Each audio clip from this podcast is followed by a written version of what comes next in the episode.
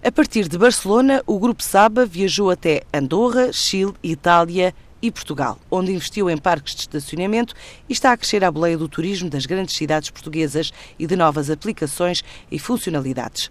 2016 foi o ano da consolidação no mercado nacional, desde que se estabeleceu há 20 anos, através de uma parceria com a Sonai, depois com o negócio com a Teixeira Duarte.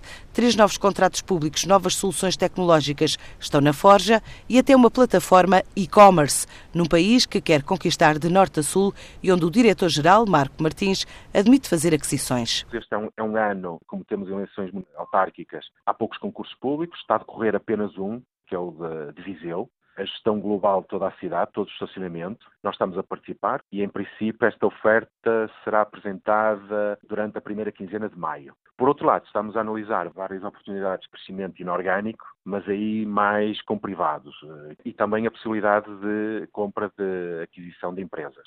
Mas são operações binárias que podem sair ou não. A atividade tem vindo a aumentar bastante, cerca de 4%. Também fomos capazes de ganhar uh, três concursos públicos, um que é o Estádio Universitário de Lisboa, e dois parques na Póvoa de Varzim. Estamos a, a, lançar um conjunto de projetos mais relacionados com mobilidade, soluções de mobilidade. Estamos a trabalhar nisso, tipo em setembro já devemos estar a app funcional e a plataforma e-commerce mais para o final do ano. A Saba vai lançar ainda este ano a nova app e uma plataforma e-commerce que já está a funcionar em Espanha, um dos seis mercados onde está presente. A plataforma e-commerce é uma plataforma que já está a funcionar em Espanha. Basicamente, os clientes, por exemplo, imagino que um cliente quer viajar a Lisboa e pode fazer uma compra integrada e quando chega ao parque eh, não tem que se dirigir a ninguém, basta com o seu smartphone ou com um print uh, aceder diretamente com um código QR Estamos a apostar por, por, esta integração digital entre o e-commerce e, e a, parte dos parques de estacionamento. Gerimos mais ou menos a nível mundial quase uns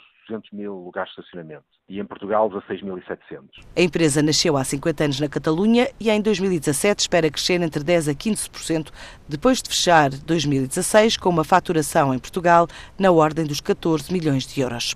O Grupo Europac está a investir cerca de 9,8 milhões na compra de uma fábrica integrada de embalagens na Andaluzia.